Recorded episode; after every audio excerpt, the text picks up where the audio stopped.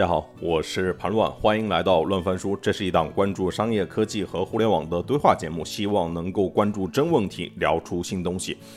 本期的直播主题是聊一聊教培行业在双减之后这一年都怎样了。对，就是三位嘉宾都是在教育产业扎根多年的资深从业者，他们分别是教育产业垂直媒体芥末堆的创始人梅初九。曾经在新东方工作十二年，现在的下岗男中年潘兴潘大叔，对，专注教育行业研究和投融资服务的多金资本的创始人姚玉飞，就是因为双减这个话题，它它在目前还有一些限制，对，以及我对教育产业也不够熟悉吧，所以。可能会聊着有点尬，就像初九最后总结说的，其实这才是人间真实。毕竟一个三十多年的产业，它没有了。对，其实，在开播前，有位朋友还给我分享过一个案例，就是他们公司是在做海外教育的，就是想在国内找到那种就是有足够经验的，譬如说管过几千个老师的人，他出国去做这个海外大区的负责人。哎，结果他们聊了一些人呢，发现他们的能力水平、视野都很不错，就直接发这个派驻海外的 offer 了。结果他们都卡在了一个事上，社保。对，就是因为很多国家的商务签证都要求你必须要有六个月以上的社保才行，但是现在去他们公司应聘的小伙伴们，可能都已经有一段时间没有工作了。结果他们上午入职，然后行政来找他要准备材料、准备办签证嘛，但都因为。缺乏六个月的连续社保记录，结果结果只能下午就离职了。对，就我当时听到这个，觉觉得还是非常的唏嘘吧。就是，当然，当然他还说，就是有时候，譬如说他在线上面试一些岗位的时候，还能够隐约听到，就是对面传来那种，就是说。您有新的饿了么订单这样的消息，就可能有一些之前在教培行业从业的同学，现在在这个阶段正在做外卖相关的工作。所以我的第一个问题就是，教育培训的从业者他大概有多少人啊？就是，然后大家身边的这些真实的从业者，他们他们在双减之后，大部分都去哪了？要么潘大叔您先来。哎呦，这数我也不知道，大几百万肯定有吧？我觉得，嗯。去哪儿了？这东西我只能说我认识的人，我听说有去哪儿的，我听说有做主播的，对，然后我还听说有去咖啡馆、酒吧端盘子、调酒的，干什么的都有。当然还有去回到公立校当老师的也有，这算这算很好的出路了。对，初九，因为我们之前其实做过统计，我是做教育垂直媒体的嘛，其实我们之前对那个教育培训机构和那个教育从业者其实做过统计的，我就是说，其实我们统计过，就是在呃除了公立体系之外，在市场化这一端，然后当年呃除了职业类的培训机构，整个 K 十二的从业的主体数量是一百五十多万家，从业者数量大概是在接近三千万人。大家经常提到的几百万人，其实指的是那个在线，因为其实大部分的时候在线是在大家视野里面更多嘛，在线教育机构。是更多的，下岗的是几百万，是的，所以其实我觉得这个下岗数量，当然国家没有没有披露，我们也很难统计啊，因为大家转行就不算下岗了嘛，或者说他们也可能成为灵活就业者，但是我觉得这个数字可能要比几百万要更多吧，因为毕竟一个产业就没有了嘛，三十多年的产业嘛。菲菲菲可以补充一下，嗯，就去年双减之后的话，我了解的就是啊，一线从业人员几个流向啊，第一个流向我知道流向是一线老师。一线老师，我跟你讲实话，现在老师们一线老师的日子都过得很好，排队排不上，就跟那种个人的私人医生一样。他们只要有，比如一线，比如某某某头一头二的机构出来自己单干的，带个两百个学生，他以前一年收入三十万，现在一年收入已经两百万了。这是一线老师现在的现状。我想做一个简单的小小的互动，我想知道就是现在在看这个直播间的同事，大家。之前是在哪一家公司的？作业帮、高途、字节、新东方、猿辅导，所以你的观众们都是在线和科技的啊。行，这今天的听众看来都是一线城市的呀，全是这几个大公司，那就别说了，没有没有代表性。这个事情对大家各自的影响是什么呢？比如说初九之前芥末堆是。只看教育的是一个垂直的行业媒体，但现在的话，你会做出什么样的调整吗？我聊天下来都很直接啊，我就简单说这件事情对我们的影响，因为教培行业它从来都是一个。就是它有一些巨头，但是呢，它整体是一个小散的市场。然后，其实双减最大的问题是说，它把那个学科培训压榨到，就它最大的主体其实是线下的培训机构嘛。然后呢，它一旦规定时间、规定价格、高强度监管的时候，而且监管不光是教育部门监管啊，你一个小区什么消防啊，甚至城管呀，所有人都可以来管你的时候，其实大家就做不下去了，就变相的让大家退出的时候，那这个市场大部分的主体就就就转走了。然后对我们最直接的表现其实是几方面，因为我们不光是教培，我们还有对公啊，还有出海海外业务。一个非常具体的数字是我大概是在二零二零年疫情刚来的时候，我那时候还能做接近两千五百多万一年，媒体嘛，产业媒体、垂直媒体就搞会呀。然后做一些媒体相关的业务，这个大概还有接近两千五百万。然后二零二一年的时候，上半年就觉得非常的可怕了，所以呢，上半年努力了一下，然后到二零二一年的时候就已经下滑了，只能做到接近一千五百万。然后就是到去年年底啊，我指的就去年年底的时候，我们往年一个盖大会大概都是在一千多万的收入，然后去年年底非常漂亮，就直接缩水到百分之十，我连两百万都没有做到。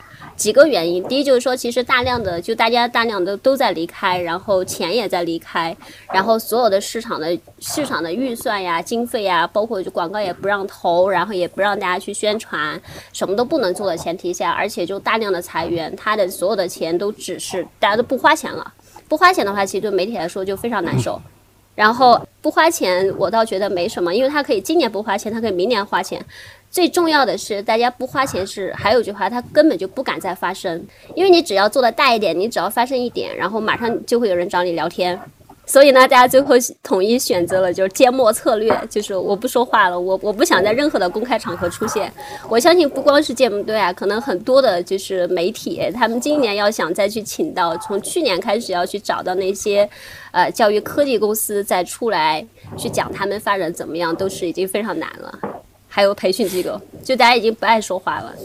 对我来说很直观，然后对我来说，我们就是从一六年开始，我们就开始看教育家嘛，那时候就开始看教育加农业、教育加制造业，呃，教育加消费、教育加大健康什么的。最后我们选了是教育农业和教育医疗，所以我们也在就是教育最大的主体，除了公立体系之外，就是做不了的话，那我们其实也在往教育农业，然后教育加医疗。然后我们做法特别简单，就是我们跑去问农业产业的人，就是请问你们行业还需要什么人？你们需要从业者吗？然后你们觉得教育行业人能够为你们提供什么样的人才？所以我们也在往那些领域走。而我我接触的非常多的教育行业的创业者，他们大部分也都在转型到其他领域去了。但是可能普通的从业者还是有些难。就是第一年我看到，因为我在武汉待过一年嘛。武汉其实有很多在线教育的那些呃呃销售啊、辅导老师啊，我那年对他们来说实在是太痛苦了。然后我我这次从北京开车南下，我去武汉看那个楼的时候都空了，挺心塞的，就影响很大。只是说大家在强颜欢笑，毕竟我们公布的数字很好嘛，我们百分之九十几的孩子都不补课了，我们的双减取得了卓有的成效。哦，OK，我我其实那个之前还找那个沈文墨来着。然后他说现在就是要低调做人，然后现在肯定也不会再去投什么项目了嘛。然后就是老老实实的做好那个投前投后。我回想了一下，我第二场直播就是找他做的，那都是二零二零年的十月份吧。那那那个时候就是在线教育这个事情还是一个风口上的行当，是那个就是所有的注意力资源就是资金全部都在关注的一个行业，对。宇飞，呃，今年其实我看，其实我觉得资金包括说在线教育去年双减之后这一种阵痛，加上疫情的叠加吧，其实不光在线教育了。今年我最近看到一些主流媒体其实已经在渲染说某某芯片公司也要倒闭了，呃，某某半导体公司现在也资不抵债。我觉得可能是一个连带效应吧。另一方面的话，就是其实在线教育前两年火的话，是因为之前其实这个政策，因为去年就是今天讲到双减一一周年嘛，因为去年双减一周年之前的时候，大家。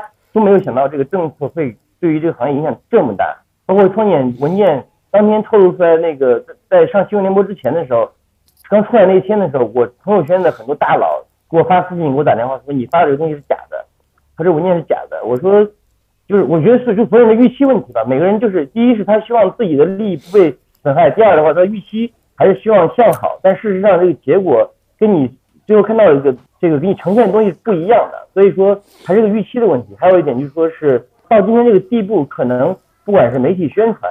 还是说实际效果可能跟当时的预判都是有一些偏差的。当然，我看昨天人民日报发了一篇文章说双减一周年效果显著，但当然呢，以前还有很多评论，有一些民间的一些声音吧。就是我觉得这个事情的话，大家大家各自有自己的判断。但是呢，因为叛乱的直播间客户大部分都是一线城市受过高等教育，然后行业从业者，所以说我们在这个事情的话，就是避重就轻的话，我们在讨论这个事情这个现象目前的一个现状的时候的话，它真正。带来的是给这个行业带来什么？在给我们的生活带来什么？事实上，从眼前这个事情来看的话，无论对于就是你直播间这几个人啊，初九，我和潘鑫以前都是这行业的直接从业者或者间接从业者，实际上他其实确实对我们几个人的生活已经发生了很大的改变和变化。因为我们三个人都比较熟，这一年其实我们三个人的生活都发生了很大的改变。我相信直播间里面有很多的行业的前从业者和现从业者，其实这个事情这一年对于我们的。实打实的对我们的工作和生活，甚至对于人生都有一定的影响和变化。所以，我这个事情的话，我们其实每个人都应该思考一下这个事情，它到底让我们能反思什么，或者说我们我们看到了什么，或者我们未来应该面对什么。我我觉得还是不要反思了吧。呃，不不反思了，然后呢，就是就其实跟咱没关系啊，也是因为另外的一些所谓的不可抗力。哎，潘导叔，就是要么你你聊一聊，就是对你的影响是什么？然后我还想听你聊一下，就是你你刚才说直播间里面来的这些，可能都是一线城市，在这一些大的公司里面工作的朋友，他可能不具备代表性。那么就是这样的一些群体，譬如说之前在字节、在作业帮、在猿辅导这些公司工作的朋友，跟其他的更多的那些人，他们这一年多的这个。呃，生活的走向上是发生了什么样的有有什么不同吗？因为同样是遭遇到一个比较大的外力的影响。我觉得双减这件事儿，肯定首先我不能说叫放小，肯定是抓大。所以这个受影响最直接受影响的肯定是几个大公司，那就包括几个大公司的这个员工嘛。对，那刚才也说到老师的日子过得。还不错，但是那这个大公司里老师占的比重，尤其是后来在线教育做这个双师大班，其实老师的比重很低呢。运营的人啊，或者其他的人，那他们其实转型确实面临着挺大的困难。对，反正从我了解到，确实有不少找工作什么都挺困难的。对，我觉得对个人的这个影响肯定是非常大的。但是怎么说呢？这既然已经发生了，其实就只能面对呗。对，那你要说在很多第一线城市，这东西就像刚才那个大家在这个公屏上打的，可能日子过得还不错，那确实是。但我觉得从现在，你要说反思，刚才姚岳飞说，我也不知道要反思自己什么，那或者说反思还是反思这个双减这个政策。那我觉得政策肯定既然既定了，那咱们就遵守。但是。这个政策一年之后，是不是从教育部的角度来说，是不是还可以有优化的空间？那其实我相信他们心里都很清楚，那这个需求并没有被消灭掉。那与其让很多人的偷摸的干和好多人干不了，那在这中间是不是需要取得一个再平衡，对吧？那我觉得，也许未来可能会有新的政策的这个。调整和变化的空间吧，但我觉得现在这种，反正我个人认为，其实不可持续的。对，几年后再说，这我也不知道了。我觉，但是我觉得肯定会变化的。对，但是时间点没法说了，因为这个需求你没有消灭掉，这是一个核心。对，就看各地的中考成绩就知道了。这个一个中考成绩就可以映射出来所有家长的需求。对，刚才看一周来检查四次那又怎样？就是现在等于打的是正规军，但是都变成游击队了。游击队不好抓，对，很多都是变成了前从业者。对，因为大公司这业务没有了，所以它存在的岗位就会变少了。这不是那个个体老师能解决的，对吧？个体老师自己单干，他不需要运营，不需要技术，不需要产品。哎。就是现在是相当于是这些大的公司，他们呃发生了一变化，但其实是在用户那一侧的需求，它它有发生什么样的变化吗？没有，只能说这个老师的家长、老师的孩子可能就不参加培训或者少参加了，但是大多数肯定还都偷摸继续培训的。或者说学生他真的减负了吗？或者说家长的心态他有没有什么不一样的变化？我觉得这都是一部分，可能部分家长是拥护双减的，然后他就彻底就给孩子放羊了。确实存在这部分家长，但是还有很多家长仍笃定了这个中高考改变一生命运，他就要考高分，那他肯定要要去想办法找到这个培训的人呢。那原来可能有班课，现在就变成一对一，变成上门的家教，对吧？这是。你整个的中国这个咱叫科举制度不太合适，就放在这儿了。那大多数家长都希望让孩子好的学校考高分，对吧？这所以必然会存在的，不可能说一个双减就让它消失了。对我也是小学家长，我孩子在那个开学的时候上着学而思的课，然后在放假期间上着。呃，科学课和那个 哎什么课，编程课，对。刚才你们提到一个中考，北京中考的分数，那指的是什么意思？就是我看好像都高分的人特别特别多。嗯，因为其实不管是那个，就是从初中到高中和高中到大学，它本质上还是筛选嘛。其实双减要跟那个教育改革要放一块看是比较合理的，比较全面的。但是呢，它本身的筛选制度其实是没有跟上的，所以呢，主要还是分数线为主。因为那个就是原来提倡了很多年的综合素质教育改革，本来是期望是说最后我们可以通过人的能力和他的长线的进步来判断说他最后怎么样，而不是一一考定终身。但事实上，那件事情的推进速度要远远比。双减的推进速度要慢得多，包括家长的观念，包括很多的事情要推进慢得多，所以导致到现在呢，就是说其实那个改革并没有完全实行，那大家最后还是得看分数来判断说，你是不是有机会上好的学校。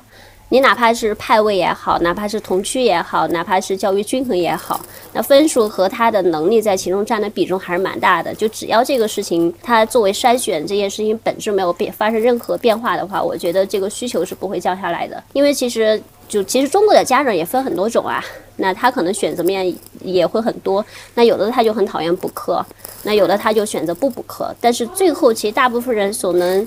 让自己的孩子可能要更强一些的，他可能还是选择说，我在校内不足的话，那我还希望在校外得到一些提升。所以我觉得核心还在说那个根儿上有没有发生本质上的变化。如果没有发生本质上的变化的话，那这个需求还是会继续存在。然后如果是期望是说说家长的观念发生变化，然后把一个行业打死，然后大家就不再走那条路的话，我觉得这个是比较浅薄的。哦。OK，其实就是指挥棒如果不动的话，我说高考这个指挥棒如果不动的话，像是这种学科培训的需求，它就会长期存在。即便是可能大的机构没有了，也会以不同的形式来存在。我看评论区有一位同学他贴了今天南方都市报的文章，说有高达百分之八十七的这个受访家长表示不会因为双减政策而放弃子女的校外学科培训，有百分之三十七的家长。愿意接受一对一，样本量不知道多大，对，但是应该贴近事实，对。我没听说周围的这个家长有放弃课外培训的。我这边我也没听说。然后还有一点，他不是因为说高考指挥棒不变，然后培训需求就不变。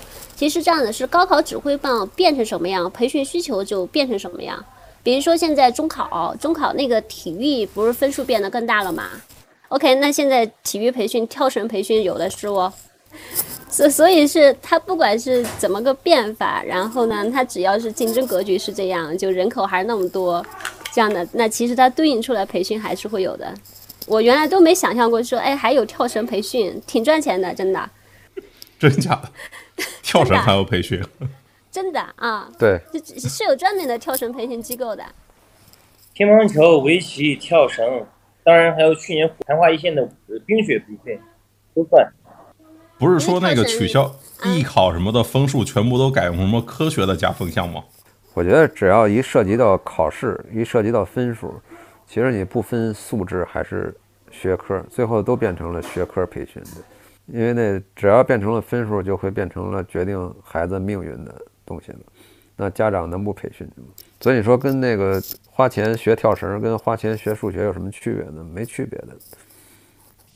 那个今年啊，暑期我了解过一些，比如说像这个做，呃，包括数学啊，还有围棋，包括编程培训，暑期今年暑假招生真的是特别火。为什么呢？你说现在作为，比如说我跟老潘和初九这样的年纪的家长，暑期你不你自己还有工作的话，你怎么可能时时刻刻看着你的孩子？你不看他的话，他去玩手机、看电视、玩游戏，你怎么阻止他？你让你他这些时间怎么来？消耗掉呢？我们都经历过童年的。你暑假两个月的，比如说前面三个月，如果你是个上海家长或者是一个某个地区的家长，你本本来已经上了三个月网课，现在又放暑假，外面又那么热又不安全，那你这样的家长，你的孩子的暑期如如何安放？这真的是一个非常重要的一个问题。所以说，家长会找各种各样的这种班或者课，把自己的孩子的时间给消化掉、稀释掉。那过去的时候可能还有学科。OK，现在我们不讲学科了。那学生这暑假六十天的假期，对吧？每天二十四小时，然后每天醒着的十几个小时，家长还要上班，还有还要求生，这个时间怎么来消耗掉？这帮小孩子的时间如何来让他填充掉，而又觉得不荒废？我觉得这是摆在每一个中小学家长面前的一个难题。嗯，OK，我我想知道就是那些更大的公司，就是。譬如说，你像猿辅导，然后好未来这种形成它一定的矩阵结构的，就是全链路的这些机构，他们或者他们正在做什么吧？或者说下面还能怎么走？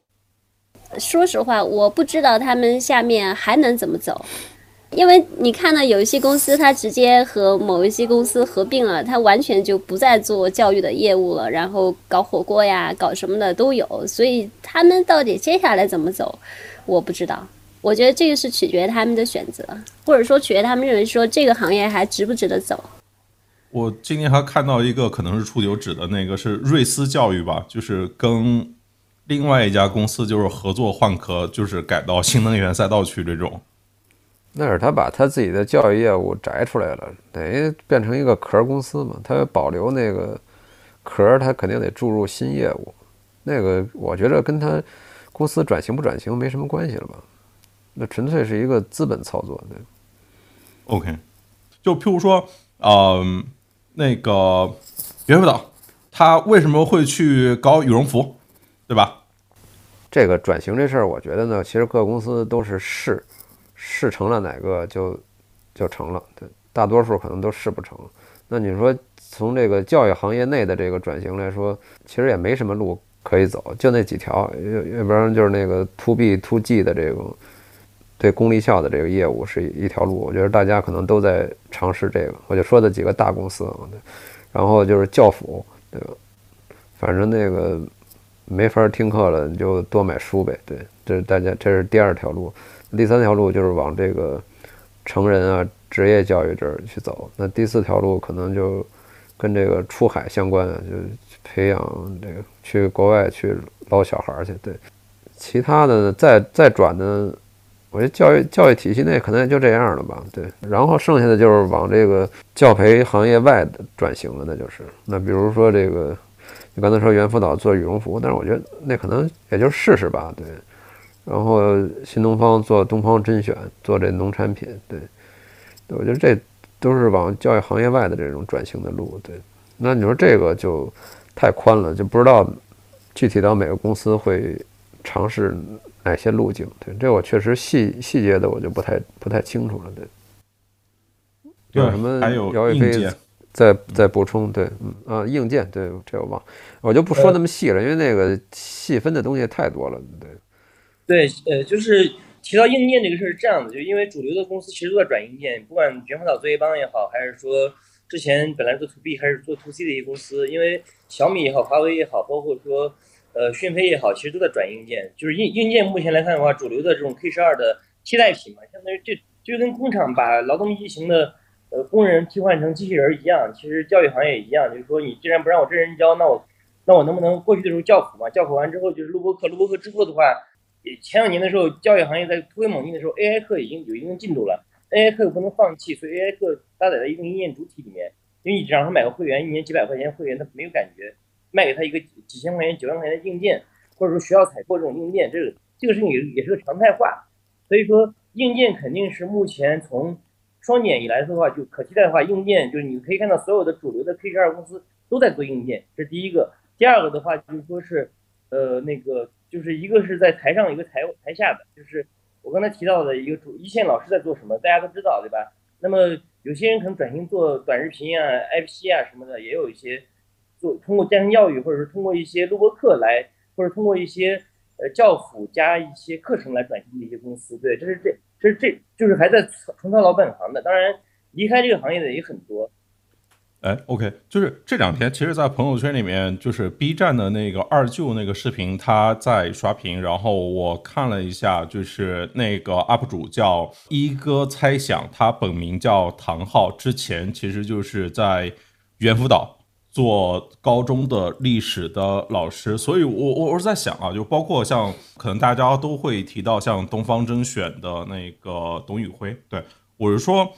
这个事情，它就如果如果要转型的话，教培行业要转型的话，它对就是这些从业者，他在哪些范围里面他会更有优势呢？就譬如说，理论上来说，教培从业者能说会道，是不是就是天然的更适合做主播，吸引别人的注意力，或者说还有一些其他的方面的工作的选项吗？理论上，老师做主播比较适合。对，OK。然后理论上，如果是呃校区的校长，或者是说那种呃运营的人在线下做过的，我可以提供一个参考，就是那个之前理想汽车的理想说说他们现在比较喜欢招教培行业出来的人，有几个原因，就是教培行业的人综合能力比较强，就是因为他原来自己做一个校区的时候，他会招生、会运营，也会一些管理，然后服务态度又好啊，然后也会做后勤。所以呢，就是他觉得说，哦，教培行业的人，他其实他的综合能力是要比其他领域是要强的，所以他觉得说去，所以他们从教培行业招过去人，他说很短的时间就可以做到他们的 top sale，然后很短时间就可以做到他们的就是呃店长什么的。但是至于说转型做主播，或者说转型做自媒体，我觉得这个问题说实话还是比较难吧，得分他的，我觉得这个取决两个因素，第一个呢。肯定是得要取决个人能力的，因为我们都知道自媒体和主播其实也是竞争和厮杀非常大的，也不是人人都可以。而且，即便大家都知道，就那个头部效应还是蛮明显的。然后现在进去的话，只能看个人能力，所以我觉得这个事儿很难说。就反正 就是现在我们看下来，就基本上大家都只能靠自己吧，靠自己，自己能在哪去。呃，心态调好了呢，那可以从零开始；心态调不好的话，那就是一直飘着。啊，那个保险保险业和那个地产业也找过我们合作，说希望教培行业人去做保险，去做那个房产中介。然后在去年的时候，我拒绝了，因为他们默认说这些领域其实还蛮适合教培行业的。OK，我看评论区有人问，就是说东方甄选它可以复制吗？或者说其他的教育公司如果想要去转型这种直播电商的话？是不是有机会？要么潘大叔您来聊一下。我觉得老师做主播是比较适合的，但你说想复制东方甄选，我觉得基本不太现实。你让东方甄选、新东方自己再复制，可能都复制不出来的。它这在一个特定的时间点，然后一个特定的这个视频引爆了。那你说，从我了解啊，应该是一个偶然性的因素。当然，这个东西存在，我觉得离不开新东方这个。品牌的这个在背后的这个支撑，如果说换一个公司去这么操作，我觉得起不到这种爆发力的。因为毕竟新东方这个二十多年的历史积累了，说白了几千万的学员，然后有的是以前是家长，有的现在还是小孩儿。然后双减呢，于老师又有这种很强的这个个人的品牌的影响力，所以很容易产生跟这个公众产生这种。共情的效应，对，但我觉得换一个公司可能做不到这点，对，就或者说，我觉得董宇辉那个董老师他讲的也很不错，但是如果说他不在新东方，他可能换了一个公司也搞这么一出，可能就没有这种爆发的效应。对，当然了，也可能也会做的也很不错，但是我觉得这种爆发力可遇不可求的。对我觉得没法没法复制的。对，嗯，感觉的确是很多种偶然以及社会情绪在，嗯。就我我就记得那个总裁就是采访的时候说了一句话，就是说他他自己怎么看东方甄选，他给出的答案是很多人希望他们成功，对，对，我觉得这包括这可能跟教培没关系了，跟就跟这个主播或者直播带货似的，你包括很多那个大的头部主播，他们其实自己也开公司培养主播嘛，其实基本都培养不出来的，他最终不还是靠卖他自己嘛，对吧？你像什么薇娅、张大奕什么之类的，其实。就卖他自己一个人，对我觉得这东西，哪怕那个他培养的人可能长得比他还强，比他还能说，但也得不到这个认可，因为这第一，这个第一这个位置其实很重要的。哎，玉飞，你，我觉得我我我我认为这个事儿应该总结四个词吧，就第一个叫做行业共情，第二个词呢叫做传统文化，第三个叫做乡村振兴，第四个叫做共同富裕。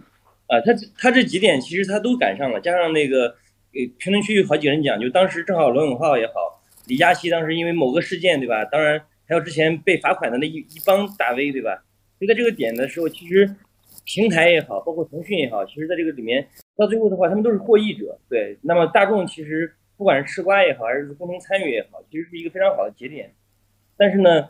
这几个词的话，它其实，在在这个主流的这个目前这个互联网环境里面，他们其实它就是东方甄选，其实也赶上了，或者在这个点上需要一个东方甄选这样的一个头部出现吧。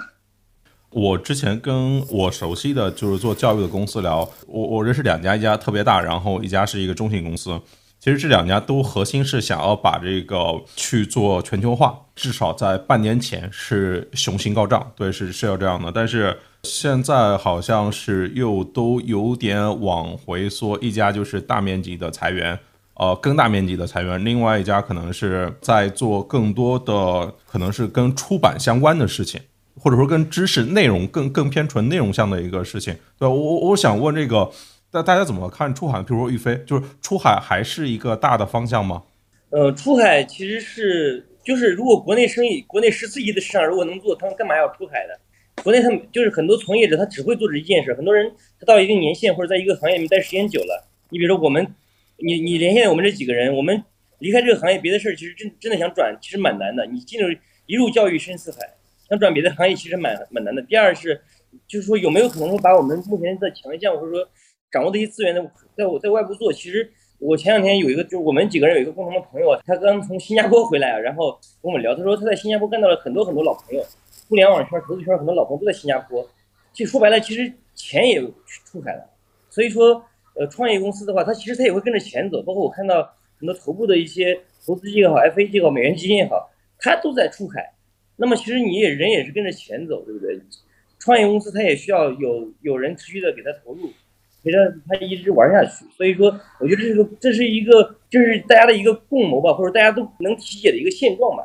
但是呢，它是否真正好的话，我觉得时间会来验证。但是最起码，我觉得最起码在初九和潘金，我们在二零二零年看到的当时的中国在线教育，包括我们在国外看到的，包括在行业里面看到的，确实在一定程度上，中国当时的教育创新，或者说中国教育科技上面做的一些一点点的一些成功的尝试，其实它某些方面是领先于海外，甚至说一度比很多国家其实还跑得很很多的，跑得很快的。这我倒不太认同，咱的教育科技领先人家吗？除了拍题扫题比人家领先，其他的我看都都不如人家。潘大叔，你这么说还是稍微有点偏颇了。我们确实在很多的点上面，就是至少在教育科技，就在因为我们有大量的数据和大量应用场景嘛，还有过去多多少还砸了几百亿美金进去，在某些点上其实还是有突破的。举个例子啊，嗯，比如说其实。嗯，我记得二零一四、二零一五年的时候去美国看公司的时候，大家还挺震惊的，说哦，原来教育还可以这么跟科技去融合。但是呢，对我们来说，到二零一八、一九年的时候，基本上都是海外的公司来参观中中国的公司。然后你像美美国现在就很流行，就包括印度人他们做在线，呃，其实很多的模式都 copy 中国的。然后包括就是像美国，美国现在其实他们拿到钱的很多都是在线一对一、在线小班。就跟我们一模一样，就整个模式是一样的。比如说在 AI 这就 AI 助学这一块，然后呃在线老师一对一小班大班是一模一样的。就是在 K 十二领域可能是这样的，但是其实美国这真正拿大钱的这个公司，其实都不是在这个领域的，可能更多是什么企业培训啊之类的。呃，在企域那我觉得培和在内容领域，对啊，我觉得那个嗯，企培内容人家没什么可向我们 copy 和学习的。今今年我也我也扫了一遍这个国外的一些这个美国去年拿了大钱的头部的这个十几二十家公司，那其实 K 十二的有一些，但其实比例不是很多。对，它可能企培这个领域 to B to G 的这个拿大钱的挺多的。老潘，我跟你讲两两件事儿。第一是中国去年拿大钱的公司，其实都是企培的公司。中国头部那些企培公司拿钱都不少。当然了，我看包括欧洲也有一些企培公司也拿钱嗯。但玩法上来说的话，其实在国内我都看到过。我我看什么东西我都看到过。我说的具体到这个产品和技术，如果同类型对比的话，人家的企培的这个产品技术做的肯定比我们的要要强得多。因为本质上我们的这个 to B to G 的东西是一个渠道关系导向型渠道模式，对，那不是一个产品导向型的，那不如人家挺正常的，对。当然，刚才有人说这个什么在线直播我们比人强，那可能我觉得从讲课这个 涉及到的这个技术领域，我们可能确实比美国要强，对。出海，这不刚才姚宇飞说了吗？能在国内做生意，他干嘛要出海 因为出海其实你要简单总结啊，就是说，一个是出海给这个华人的孩子做培训，对，这是一个；然后一个是给老外的孩子做培训，那这这个其实是两种截然不同的这个产品和运营的模式。对我最近不是听说 YPKid 不是在越南那边做的还行吗？呃，具体我不太清楚，对，但是因为这个确实出海的，大家其实每个国家和地区都有差异化，其实你可能就需要一个国家一个国家去打，其实这难度其实就会变得很大。你不像在国内，基本上一个玩法覆盖全国就可以了。那你可能在日本打的跟在越南打的跟在美国打的就打法完全不一样。但是我我我是觉得说，其实我们在讨论本质上就是中国的教育公司，不管有没有双减前，第一它有没有全球化，第二能不能出海，包括双减之后为什么要出海嘛，其实是几个层面的问题。其实我觉得中国的有一极少数教育公司在几年前大家都都是比较 global 的，但但是我觉得国内大家还是有一些偏见，就自己人都不太喜欢自己人。就自己人都不太瞧得上自己人，所以即便他做得好呢，也很难给他那个举个大拇指说点赞。然后第二个就是为什么过去大部分的中国公司不出海的原因，其实也非常简单。我在国内能捡钱的，我干嘛要出去那么辛苦？因为国内确实很复杂嘛，每个国家可能情况都不一样，然后它的市场规模可能加起来都还不如中国那么大，而且又那么辛苦，所以呢，基本上就好做的事情先做了。那双减之后，对很多的教育科技公司，不管呃主要是 K 十二领域的，就可能大家都熟知的。其实他们在双减之前，有一大部分的公司都已经在尝试海外业务的，然后有一些也取得成绩。那怎么去判断这个成绩？我觉得是还是跟大家的预期和标准是有关系的。就如果我们今天还是在以像过去在线教育和整个教培行业最辉煌的时候那个观点和那个数据去判断那些公司的优质程度或者说好坏的话，我觉得是不公允的。我们大概可以理解为他们说。他们嗯，其实已经找到一些路在往前走了，只是说他今天还没有像我们想象那么好。而且我觉得不光是对于教育，可能对于其他领域也是这样子的。因为我觉得 做科技媒体那么多年，大概大家都喜欢大的，都喜欢快的，都喜欢辉煌的。但事实上，在今天其实已经很难找到任何领域都很难找到大的、快的、辉煌的。所以我觉得我们在今天重新去看待公司，不管是以投资的角度，还是管理者的角度，还是说呃以从业者的角度，以普通员工的角度，我觉得可能我们的判断标准和想法可能都得再变一下。比如说我听到的一个好消息，那也是原来 K 十二领域现在在东南亚做的。三个星期之前我刚去拜访过他们，他们今年差不多整个东南亚市场已经可以做到一个亿的 体量了。这个比例很小啊，因为一个亿原来其实在国内可能就是一个 top 十的培训机构的体量，但是这么一家公司跑东南亚做到一个亿，我觉得是非常棒、非常优秀的。然后我相信他现在能做到一个亿，接下来他可能会做到更多。如果只是在教育本身这个赛道呢，不管是素质教育，然后出版为主的这种的内容，成人教育、职业教育、进校、素质教育，或者说硬件这一些的类别里面，我不知道你们会看好哪一个这些的细分的赛道，就是哪一个方向有可能做成更加的规模化。要么玉飞你先来。嗯，现在其实我觉得我我有一种就我最近一种感觉，就是我看到很多生意啊，特别是教培行业生意，其实有点像我我很小的时候，我受教育那时候的时候，就是说我看到一些小的综合体又崛起了，然后小个人工作室又崛起了，然后一对一的加油老师又崛起了。所以说规模化就是我跟你讲一个政治正确的事情啊，十八岁之前是不可能有有规模化，也不应该有规模化的。然后的话，当然了，你如果是一个卖卖货的公司，比如说你卖一个手表，比如这个手表可能叫小天才，我看这两天有它可能负面对吧？你比如你卖个 Pad 或者卖个平板。你卖一个消费品是 OK 的，或者你们家电视里面它正好有一个儿童会员，这个东西是 OK 的，它有可能规模化。但是如果你是以培训、以以授课为目的的话，规模化，而且是个民营企业，是根本不。第一个就是我认为说，就是消费品是有可能是快消品是有可能的，但是是一个长期服务或者规模化的东西，是十八岁之前是不可以的。第二的话就说是，呃，就像前两天有人问我问题，说谁是最大的职业教育公司一样，我说我说中国所有的大学它都姓，大部分大学都姓公啊。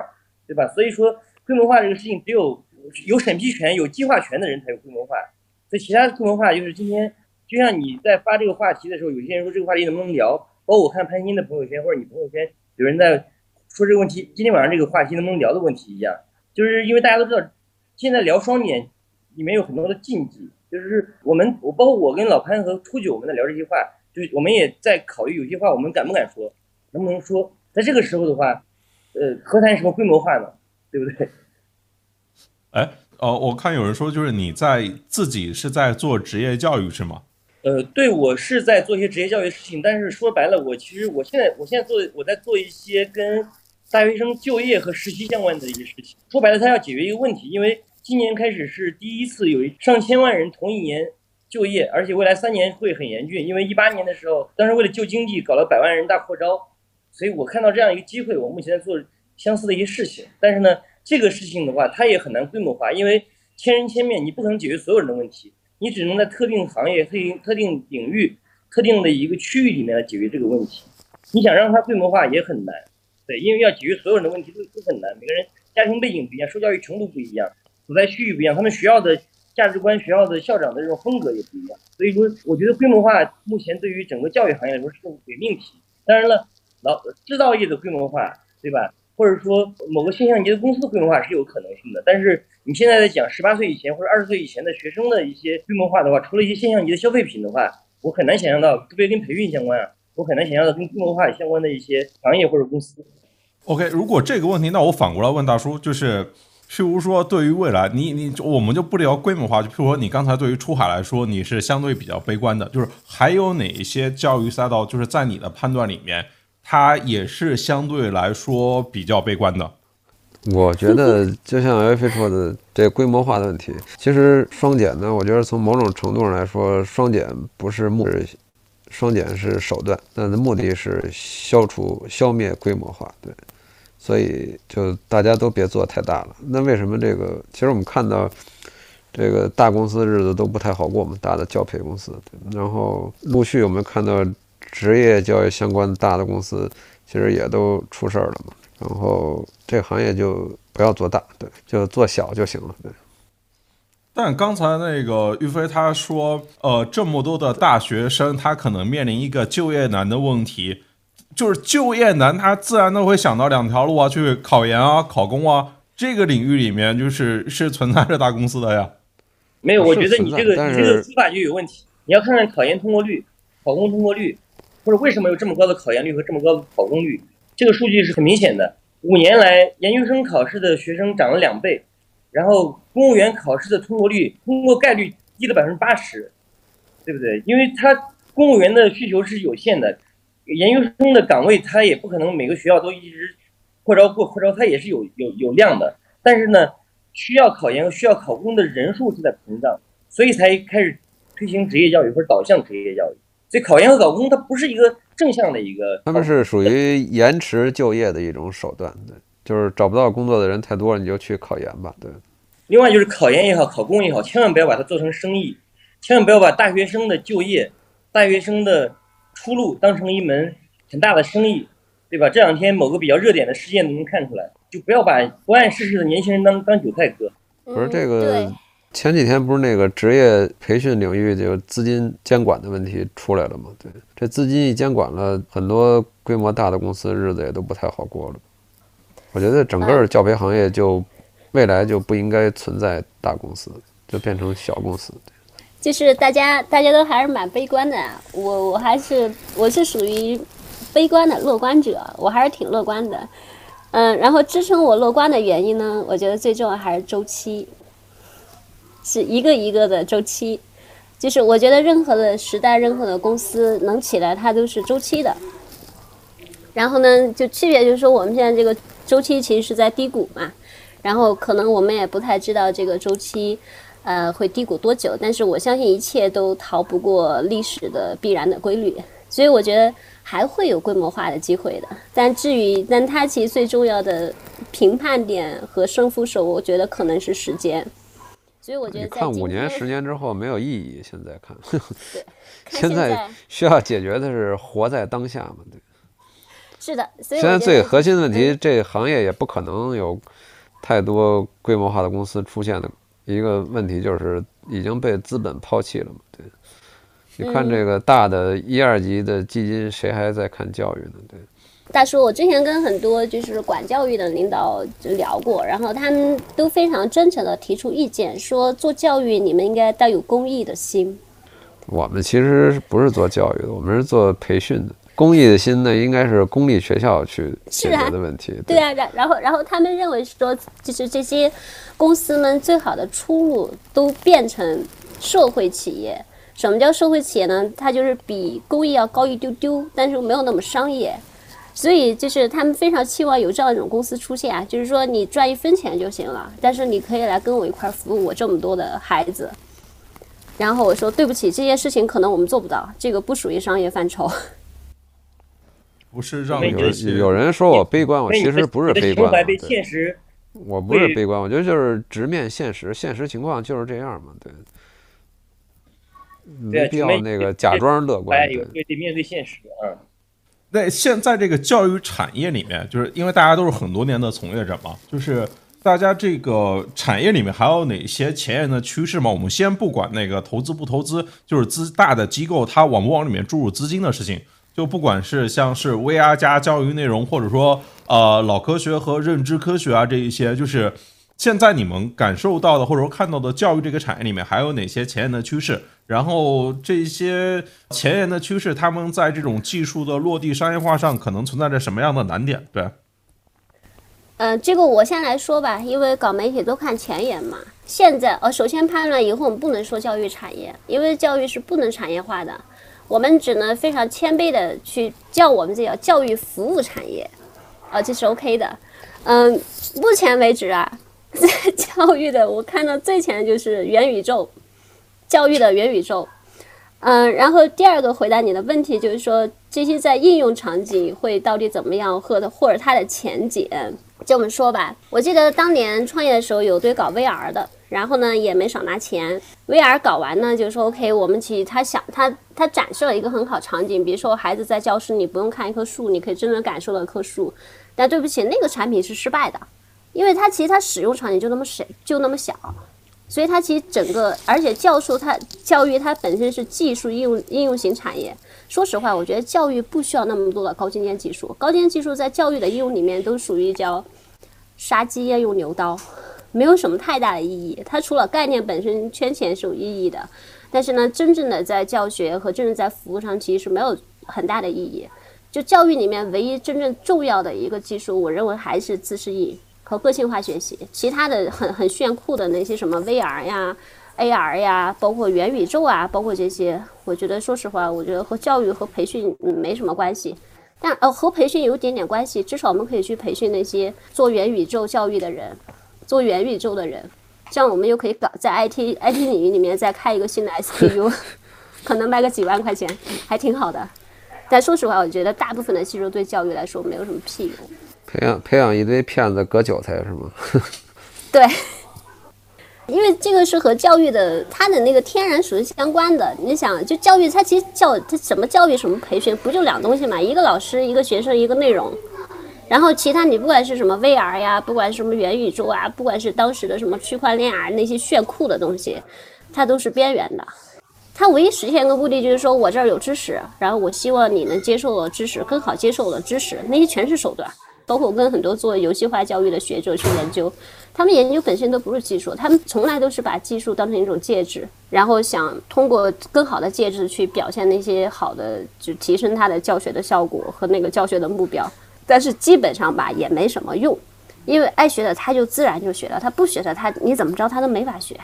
而且他这玩意儿和他技术手段和他的就是那个技术呈现和他的那个场景用心没什么关系，但游戏就不一样了。所以就就教育这玩意儿就特别难搞，培训好搞得多啊，教育太难搞了。反正我个人观点，你可以看到说，节目对我们其实对元宇宙嗯教育其实聊的特别少，包括当年什么区块链，我们基本上不聊，因为在我们的。至至少在我个人啊，我认为这些都是，呃，小数而非是大道，然后也无法成立什么商业模式，乱七八糟也没什么屁用，就大家忽悠投忽悠投资人，然后讲故事，然后搞什么币，我觉得还挺好用的，割韭菜也好用，但它没有什么用，对教育没有那么大的用。那个判断，你之前提过说有一家就 TikTok 嘛，说有一家那个教育的大厂在疯狂裁员，你说的是字节教育？自己吗？原本半年前还是那种，呃，即便就是就是它其实是收收缩的，就是最晚的嘛，对吧？就是相较于其他的同行来说，然后即便在收缩的时候，依然还是想着就是在全球化的过程中，呃，能够多做一些事情，对吧？但结果这还不到半年吧，又缩回来了。那个不，咱们不聊字节了，好吧？字节，我我觉得字节过去三年的 K 十二的投。这个投入就是个笑话，买了一堆团队，一点屌用都没有，花了很多钱。别别评价具体公司了。啊，对不起对不起。反正这行业都这样了，谁做的好坏也没多大区别了。呃，刚才有人问我说，问一些具体的问题，呃，怎么看这个职业教育啊？下面可能一个什么样的格局的变化？譬如说灵活用工，可能是在当下。应该逐渐的会有更多人接受这种形式啊，就譬如我现在，哇，我一想想这个招人要交社保，潘乱，我就我就一句话终结你这个话题：有工作能考上公务员，能进体制内，或者说能进大厂，谁去灵活用工啊？两亿人灵活用工，这是有什么值得夸耀和称赞的？都是失业人群，对不对？自己自雇，为了 为了在这个城市买房子，他要给自己交半年的社保。比如说这这几年很多大城市，比如我们聊回一些社会化的问题啊，你在武汉。在合肥，在杭州，在这些城市可能要买房，这个城市要求你要交六个月的社保。你就算没有工作，你在其他地方有别的小生意，你也在这个城城市要交六个月社保。你是不是灵活用工？你在国内，你是个外卖员，是个快递员，是一个送水的，那你在这个地方可能小孩要读小学，在这个城市可能小孩可以在这个地方读义务教育，他是不是灵活用工？你在任何一个地方，他是一个货车司机，是一个滴滴司机，他是不是灵活用工？你们家里面？所有跟社保捆绑的，跟税收捆绑的，他是不是灵活用工？所以灵活用工，他如果有人骗你说灵活用工现在几亿人这是一个社会的发展的方向，他肯定是在骗你。他如果背后没绑任何东西，他他肯定是骗你的。所以灵活用用工不是职业教育，灵活用工职业教育一毛钱关系都没有。我们还是聊回双减吧。但是我希望成为像潘乱这样的灵活用工的人。我现在就自己给自己交社保。我觉得挺好，我觉得挺好。那个直播间的观众们，你们一定要有预期啊，因为双减这个真的没法聊。然后我我们几个在群里面，其实那个潘乐老早拉群了嘛，然后说理问题，然后潘乐说一定要理很多问题，然后我们三个好像没有什么问题。就是我看里面有两个话题，关于课后服务和教育信息化这两个问题，我稍微我来补充一下吧。关于课后服务啊，就是其实去年双减之后呢，我们看到了一个是硬件的一个。大肆爆发，因为我看到天猫上面，包括说各个电电商平电商平台上面，其实教育相关的硬件，包括跟内容附着的一些硬件也好，各种会员服务也好，其实也蛮多的。包括说小米电视上面的儿童会员，包括喜马拉雅这种儿童会员，它其实它的增量还是还是可观的。那么，呃，课后服务其实说白了就是说学校它用一些比较廉价的一些产品来替代掉过去个性化的或者说精品化这种服务，它也是属于一个，它也其实属于一个这个。所谓的就是平平价化、普适化，或者说呃一个一个跟共同富裕焦灼的一个产品服务吧。但是客户服务这个事情的话，呃，它其实也是有鄙视链的。国际学校、重点学校提供的客户服务和乡村的和普通学校提供的客户服务还是不一样的。我相信，我希望大家作为家长来说，一定要明面这个产品的一个交付的一个能力。第二个的话，我认为任何一样只要是服务的话，服务一定跟价格是有是有关联的，有正向关联的。你花八块钱听的课跟八百块钱听的课肯定是不一样的。我认为这一块儿它悬殊不一定有多大，但是它肯定它只要一点点悬殊，它肯定是有的。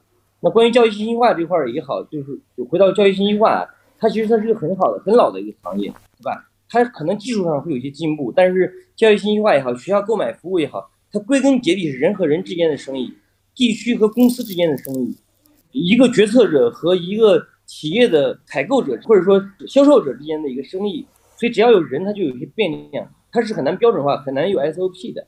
对，关于刚才我看大家对于客户服务和对于这个教育信息化这样的一个问题，我个人的一点点补充啊。那个盼盼，我我帮你拉回一下话题啊。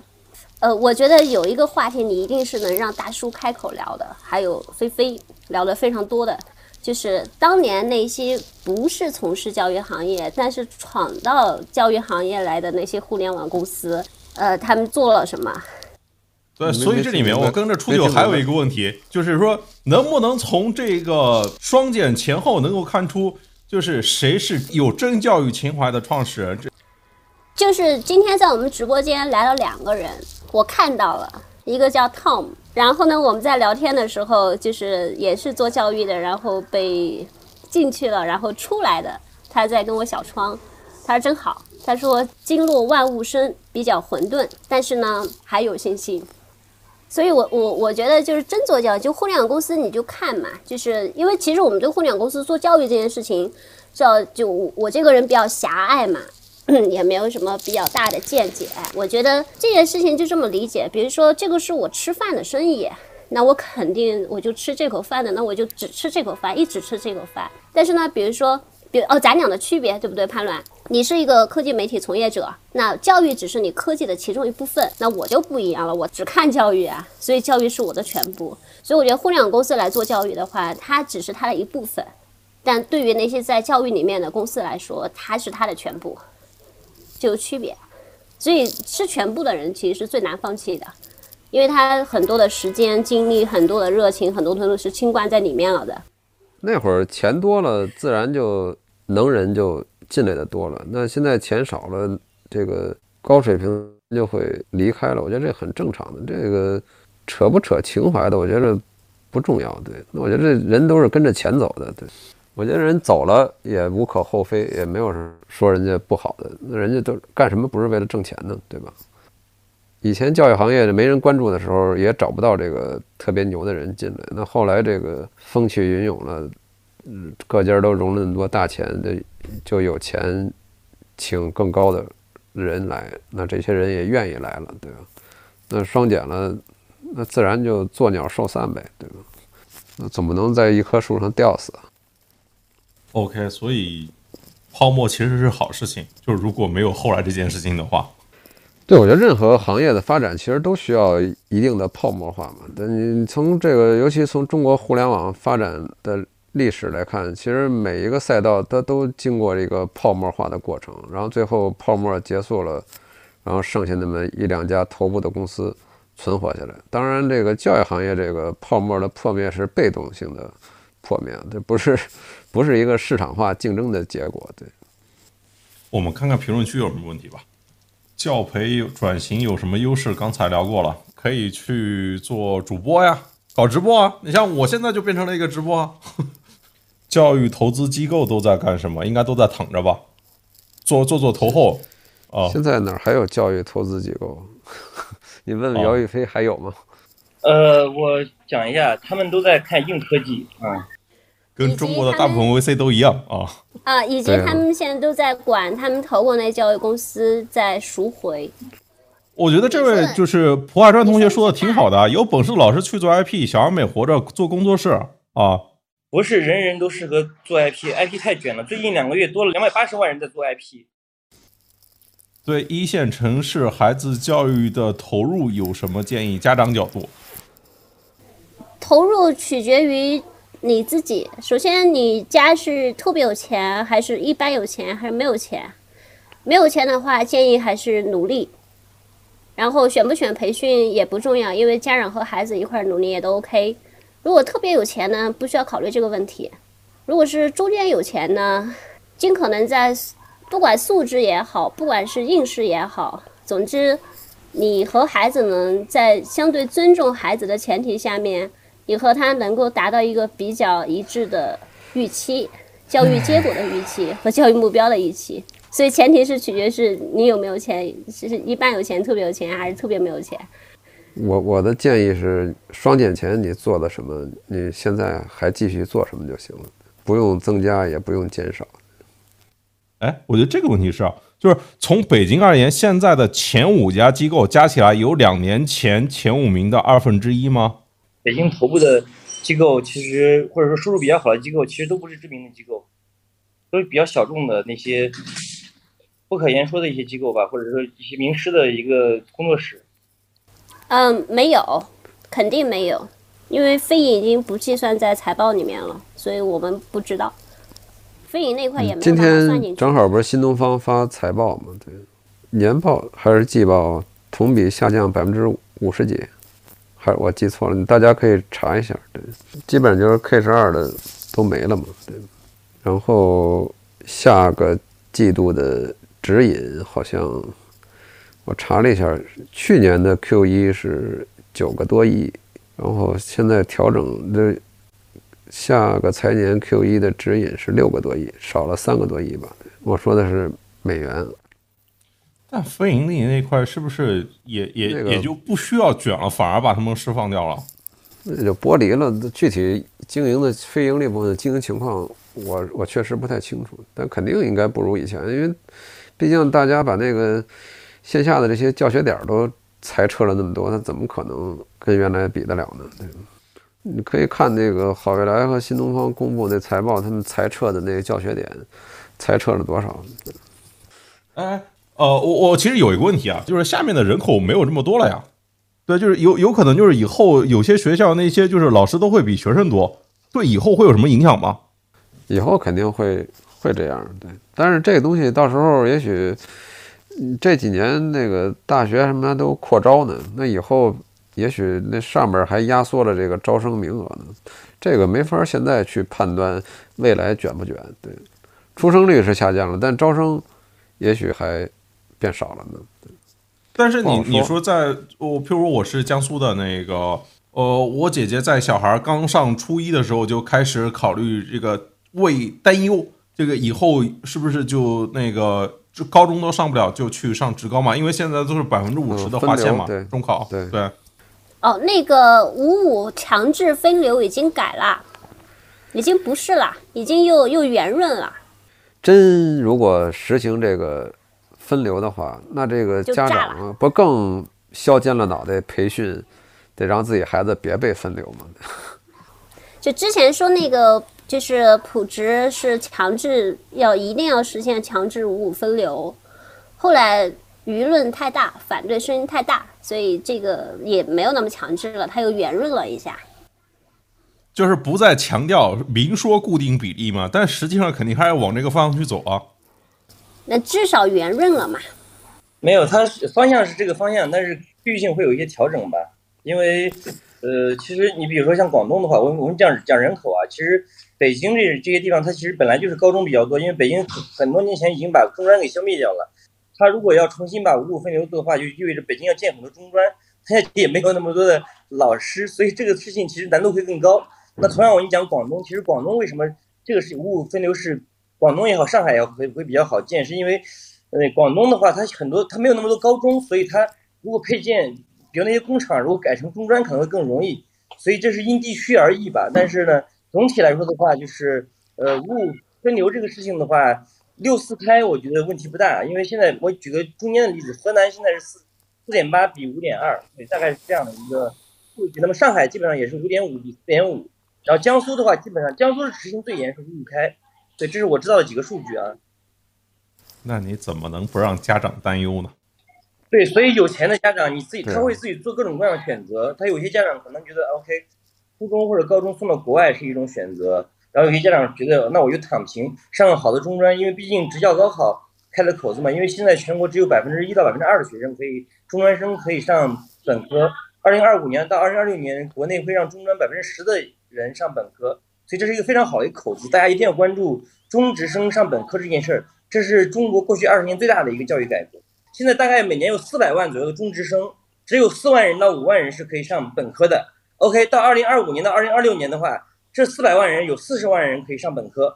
这是一个去年的十月十二号的双减文件，是所谓的中办的第四第四十一号文件。那中办的去年七月三十号有一个文件，在十月二十二号上上新闻联播。中办的第四十五号文件，它就已经明确表达了。中职生在二零二五年的时候要达到百分之十的升本科率，这个数字在今年和去年的录取率来说的话是十倍的增长。所以今年因为这个政策是去年年底才出来的，今年年初的话各个学校各个省都没有准备好。但是呢，这个数据明年会有大的改观，三年之内中职生上本科要翻十倍，这第一个。第二个，刚才评论区有人讲了山东的这职教高考，山东春季高考，我跟你讲，山东现在大概有。将近二十所本科类的院校是是可以招中职生的，然后其他省份的话，河南、陕西，还有这个广东是有一定试点的，大概是有百分之二到百分之三。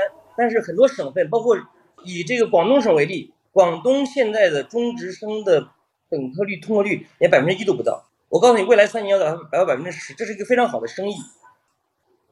哎，初九，你跟我讲一讲那个德国的双元制是什么？因为刚才聊到这里面，公屏里面好像有些人在聊到，就是职业教育这个体系和普通本科的那个体系是跟德国实践的双元制是类似的事情，是吗？准确来说，其实咱们国家一直都在双元制，按照学者和专家们的说法。然后双元制的本质是这样子的，就是至少德国人是这么干的，或者欧洲国大部分国家这么干的，就说，哎呀，你上完初中了，然后呢，就是你可以选择，你不想上大学，你可以你喜欢汽修，OK，那你去学汽修，那你你你学完汽修之后，然后比如说你去汽修厂工作几年，你还想考大学，那你回来和其他人可以一样去考大学，就它它本身是通路是通的，就无论你在人生的任何一个阶段做任何选择，那你都是有的选。然后大学呢，它分应用型和那个技能型研究，就就非说的研究型和应用型，呃，所以这个我们是不是在走德国这条路？我其实是有点懵逼的，因为至少我听了非常多的专家和学者，他们都在说，我们其实一直都是在双元制的。然后比如说高考这件事情，比如说过去复读你也可以高考，然后过去没有那个没有现在一些要求的话，你也可以去参加高考，成人高考嘛，都有的。然后，比如说，那成人高考是什么？成人高考就是说，哎，你当汽修工当了几年，你想参加高考，你也可以参加成人高考，都是可以的。所以我就比较迷惑，就是，就是这些，就是不断释放出来的信号，以及不断释放出来的改革，以及不断去执行的这些改革的策略或者战略也好，我最迷惑的是，我不知道，就是我其实很难分清楚，嗯，什么是真的。什么是假的？什么是具体有用的？还是什么是可能是白折腾的？我不知道，因为其实到底谁会更了解这些？我我以我聊下来，我觉得其实大家可能都是像一个，他可能非常像像一头大象，他在一个房间里，大家都呃知道这个大象在。然后第二呢，但是每个人看到大象的时候，都可能只看它一个位置，它一个角角度。所以我我对中国的这些教育改革的所有的政策，我都非常迷惑。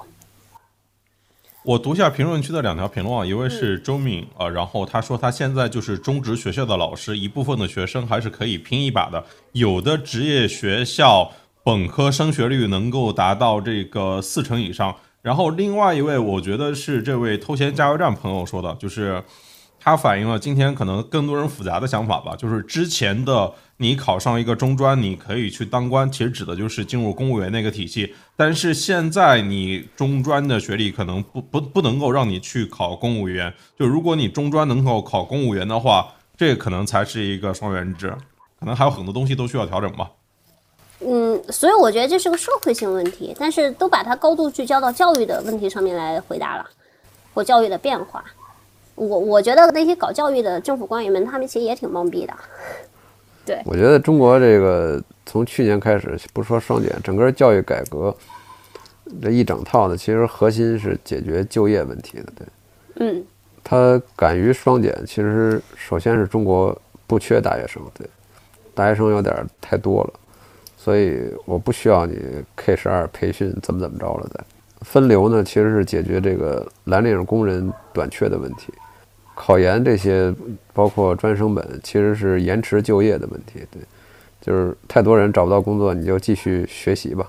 然后包括这个职高这些能考本科的这些中职这些，都是延迟就业。对，这样呢能缓解整个行业的就业压力。对，那至于说职业培训这个各种技能等等，那都是也是为了帮助大家能更好的找到工作。对，其实这就是一个整个一盘大棋。我在教育体系外所理解的是这么一个，对我我是大概是这么理解的。我也我也不确定啊，不确定对不对。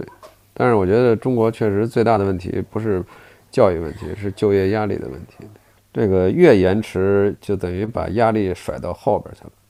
包括这个鼓励大学生创业也是，对，就是你别找工作了，你去创业吧，这样还能招俩人。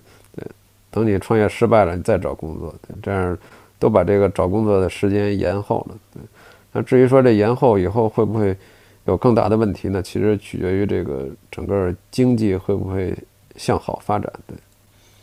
哎，潘乱，我我倒想问你一个问题啊，你聊了这么多产业啊，说说你聊教育产业的你是什么一种感觉？横比啊，我我感觉都是这种优秀的创业者，其实就是一个大市场吸引了优秀的创业者，前赴后继的来。嗯对，对我觉得各行各业基本都是如此。对，是的，并并不会因为说他做教育的确会有一些的特殊性，但你不能说其他行业它面临的监管问题不比你少啊，就是尤其是所有的内容行当，对吧？是的，嗯，所以我们教育内部我们经常在聊这事儿，就你不要觉得说你你你就大家都是一行当嘛，都是职业嘛，都是一种选择嘛，也不要觉得自己觉得很高，也不要觉得自己很低，其实都是本质上都是你你发现一个问题，然后有一个需求，然后你去试图去解决一个问题，试图去满足一个需求，仅此而已。呃，对我自己的感受也是类似的，就是包括其实，在教育这个行业里面，之前也是，就是很多人都是从不同的方向试图去解决他们看到的问题嘛，呃，各种的模式，然后各种的实践都不断的冒出来，我觉得这就是可能跟所有站在风口的行当都有类似性，就是高速的爆发，然后广阔的一个市场的需求，然后短时间内就是吸引了大量的社会的特特别优秀的人才。然后各家都是风口上的公司都很像吧？对，我觉得本质上没有区别的。对，是的，本质上没什么区别。我觉得一个行当和一个行当也没什么区别。OK，那我们今天大概就差不多到这边吧。嗯，好，好，好对，的，感谢二位的时间。谢谢大家。谢谢谢谢拜拜潘乱，谢谢大家时间。OK，大家可以订阅、点赞、评论、分享。如果还有什么想听我说的欢迎在评论区互动留言我们下期见。